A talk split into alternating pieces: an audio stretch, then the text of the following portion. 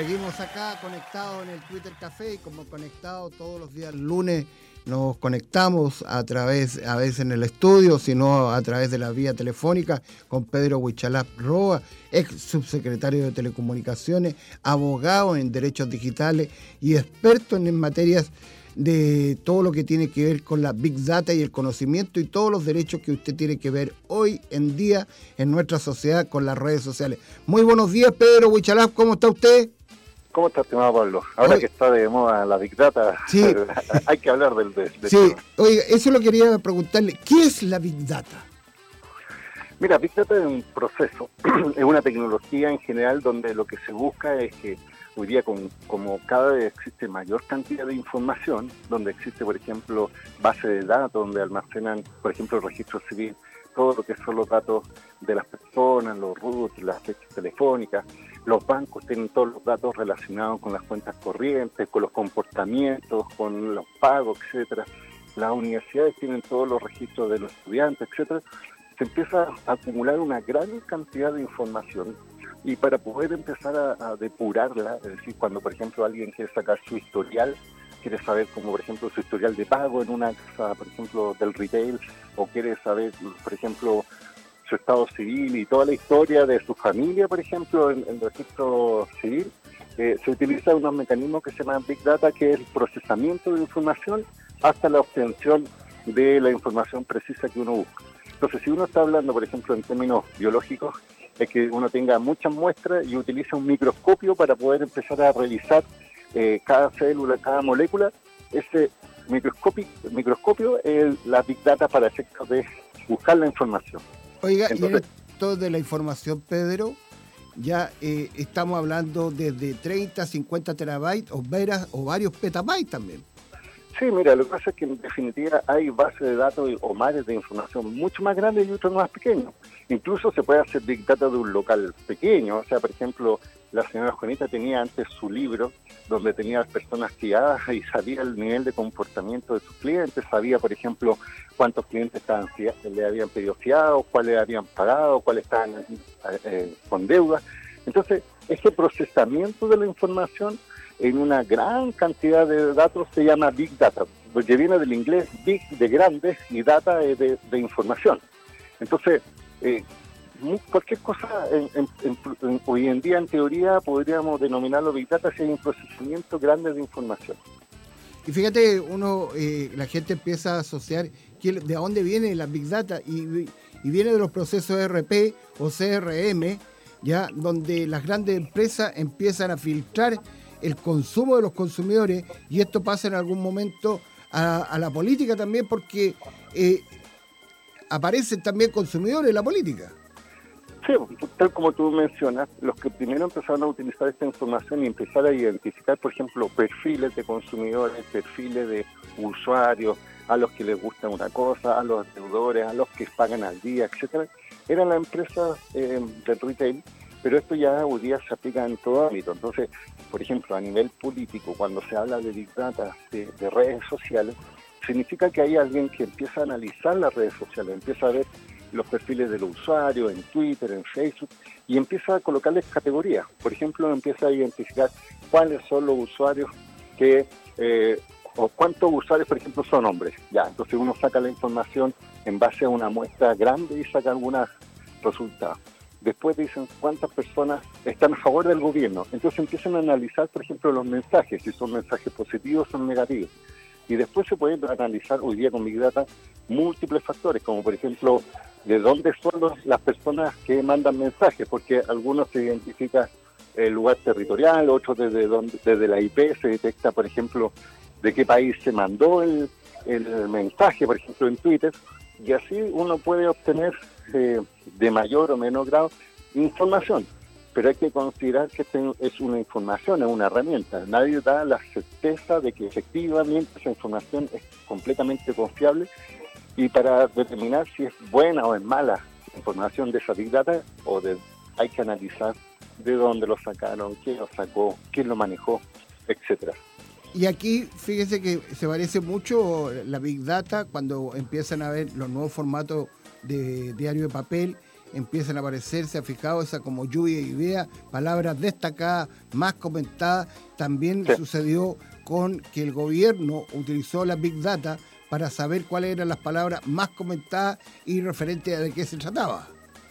Sí, pues efectivamente empiezan a aparecer estas palabras calientes, los trending topics que se denominan, es decir, cuáles son los temas que están hablando, por ejemplo, en este momento la gente en redes sociales. Entonces, para eso se analiza múltiples, eh, hay algoritmos, por ejemplo, Twitter tiene algoritmos que detectan eh, cuáles son las palabras más usadas y como que las destaca y dicen, mira, en este momento, por ejemplo, el gobierno es un tema de la gente está hablando. Entonces aparecen en primer lugar aquellas palabras más recurrentes otra cosa es analizar si esas palabras son positivas, si son negativas, si tienen un efecto de ánimo en contra o a favor del gobierno, pero muchas veces son una herramienta paralela, porque antes el gobierno utilizaba encuestas de opinión, encuestas de opinión que tenían un tiempo para elaborarse y para dar una respuesta, es decir, las columnas, las, estas encuestas de opinión eh, era de una semana a otra, entonces había un desfase de tiempo para tener el pulso de la calle digital, por decirlo así. En cambio ahora con Big Data uno lo puede hacer en línea, es decir, en este momento, cuánta gente está hablando, en este momento, qué es lo que están diciendo, en este momento, cuál es el sentimiento. Y es ahí donde aparece esta información a raíz de los eventos sociales, a raíz de, esta lógica de, evolución social, de manifestaciones, que el gobierno manifestó en su momento que dentro de los procesos de investigación también habían utilizado Big Data para detectar algunos comportamientos, eh, entre comillas, anómalos. Es decir, en general, los chilenos hablan de, los, de Chile y es muy poco eh, lógico que extranjeros hablen de Chile, por ejemplo, o que traten de influir en los ánimos de los chilenos. Claro, oiga, que,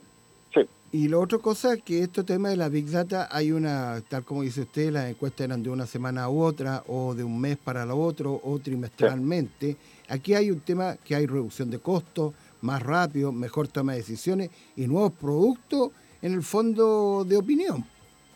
Sí, efectivamente, pero tiene su bemoles, en el sentido de que hay que saber primero de dónde se utiliza la Big Data, es decir, cuál es la fuente. Porque si uno utiliza, por ejemplo, una fuente de todo el mundo, probablemente es mucho más inexacta que si uno toma una muestra de una comuna en específico y la opinión de sus vecinos. Por ejemplo, para saber el tema, imagínate, la última consulta ciudadana en Viña por el tema de las victorias, la gente votó, qué sé. Pero podría haberse utilizado también Big Data para tratar de analizar cuál es la opinión de las personas, de los viñamarinos, pero en general si uno toma una muestra de todo Chile es muy distinto a tomar la muestra de, de vino. Entonces, en el caso del gobierno, una de las críticas que se le está realizando respecto a este anuncio, respecto a que tiene información elaborada a, raíz de Big Data, es quién hizo el estudio, de dónde se sacó la información y además se ha filtrado un poco la información genérica que ha sacado como conclusión la Big. Y una de las cosas que está hoy día en redes sociales es que uno de los eh, fenómenos decía que los jóvenes más manifestantes, aquellos que más, eh, en este caso, son virulentos en opiniones en contra del gobierno o a favor de las manifestaciones, son un grupo etario, se les da algunas características y ahí donde aparece que además son seguidores de la cultura eh, K-pop, K-pop, cultura, una cultura coreana, y además eh, hay algunos artistas internacionales y deportistas que como que influyen en la opinión de los demás. Estamos hablando de la cantante chilena Mon Laferte, de Claudio Bravo, etcétera. Entonces al final, si uno lo analiza, dice probablemente ese nivel de información es genética, pero no es para, por ejemplo, que lo que está buscando el gobierno, para identificar a posibles responsables de la destrucción, por ejemplo, de incendios en metro. Y fíjate, Pedro, que eh, nosotros eh, con este tema de la tecnología, eh, nosotros conocemos hace mucho tiempo, porque hay un trasfondo, que ese uno empieza a mirar la historia de la Internet, el famoso código Echelon, que mucha gente se sorprende qué es lo que es, y era la forma en el pasado de las palabras críticas y de las escuchas telefónicas.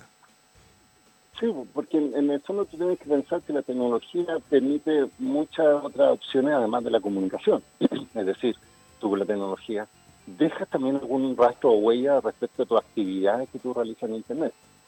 Por ejemplo, con quién te comunicas, de comunicaste, si tú tienes el registro de la comunicación, por ejemplo, en WhatsApp, qué es lo que hablaron, eh, desde dónde se originó la comunicación, hacia dónde se eh, generó, eh, quién fue el receptor. Y hay una gran cantidad de información asociada a una comunicación que probablemente antes era mucho más difícil de rastrear, podía con ciertos elementos más fácil, pero también hay tecnología, te lo menciono, que trata de ocultar esa información. Entonces, cuando uno habla, por ejemplo, y de dónde sacaba esta idea, por ejemplo, de intervención extranjera que tiene el gobierno, es que él señala que dentro de todas las conversaciones hay un 10% de personas que conversan desde el extranjero, es decir, y, ellos decían que el IP, es decir, de donde se originaba el mensaje, eran eh, de países asiáticos o de, de, o sea, fuera de Chile. Entonces, hay una suposición de que hubo una campaña orquestada para tratar de incluir a las personas. Ahora, cualquier persona de a pie uno puede entender, y yo creo que el gobierno eso no lo entiende, que las manifestaciones ciudadanas, y esto de la lógica de no fueron 30 pesos, sino que 30 años, no tiene por qué ser originada desde el extranjero para generar esa molestia de gente. Eso ya existía. Lo que pasa es que ahora fue mucho más patente y por eso tratar de justificar en esta información y tratar de desviar el foco de la discusión en vez de solucionar los problemas sociales, tratar de justificar esto en extranjero, yo creo que al final es una cacería ahorita que la gente hoy no está aceptando simplemente. Oye, ¿y no será que con esto de la Big Data,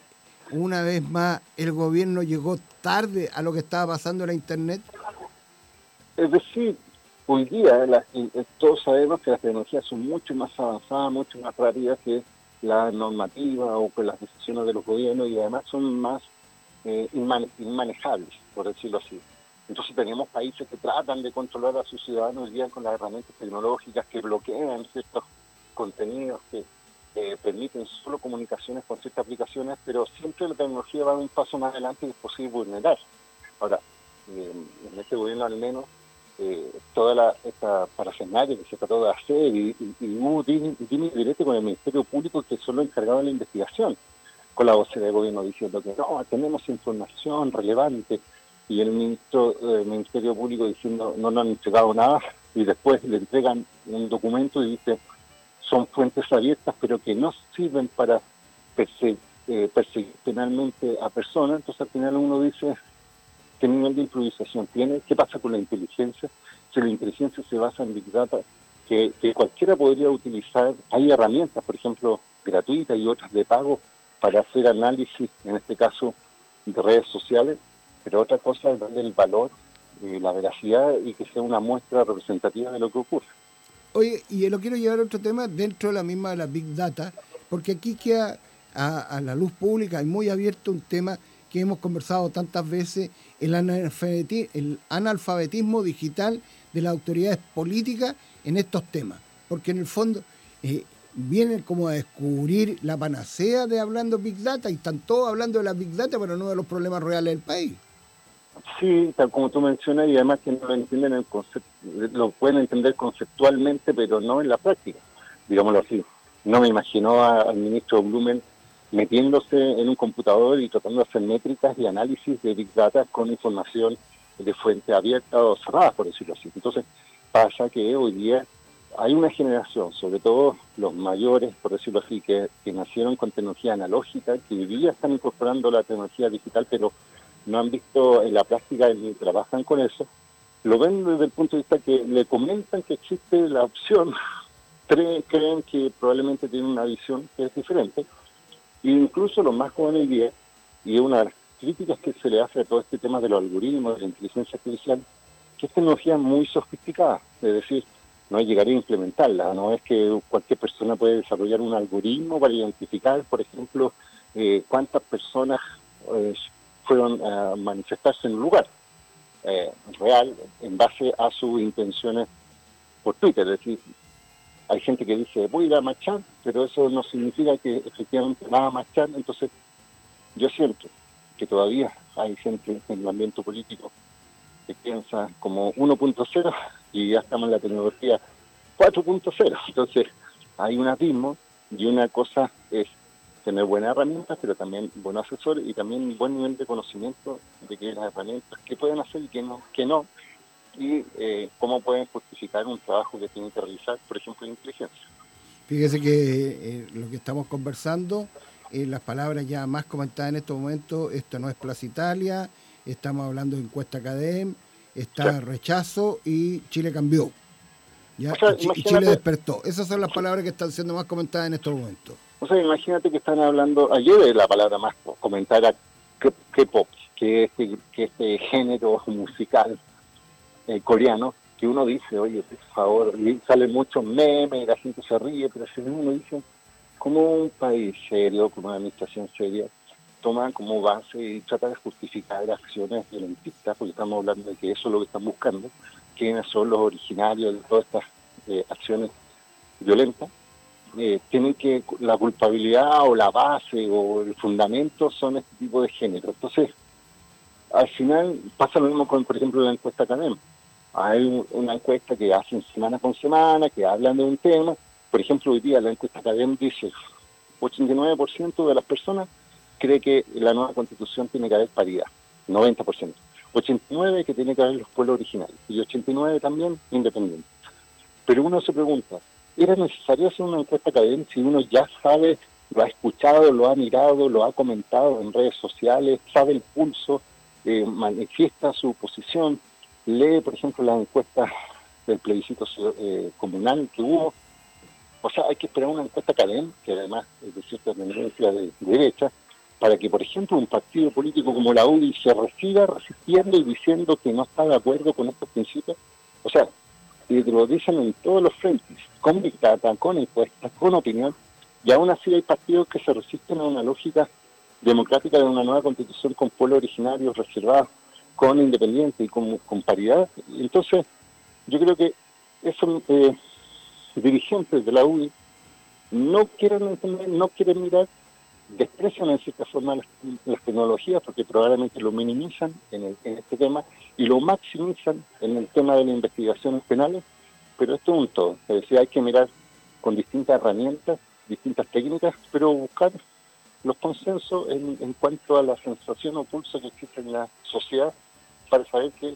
Chile cambió, Chile despertó y por tanto hay que tener una nueva política y no la política de antes del 18 de octubre. Oiga, Pedro, bonus track, las formas de contacto de, de usted a través de las redes sociales. Sí, me pueden monitorear con Big Data en arroba Twitter, en Twitter arroba Wichelaf, en Facebook arroba Wichelaf y también obviamente en mi página web www.wichelaf.cl. Oiga, Pedro, muchas gracias por este contacto con el Twitter Café. Ya lo tendremos en el estudio conversando más en extenso todo lo que está pasando con derechos digitales y telecomunicaciones en este país, que por ahí escuché que nos quieren vender de que ya llegó a Chile la 5G. están avanzando, eso es lo que quieren hacer. Bueno, un saludo a toda la gente que está escuchando en línea, y, o sea, que está escuchando la radio y también los de en línea, así que para ahí un saludo. Así es, muchas gracias, Pedro. Oiga, y ya...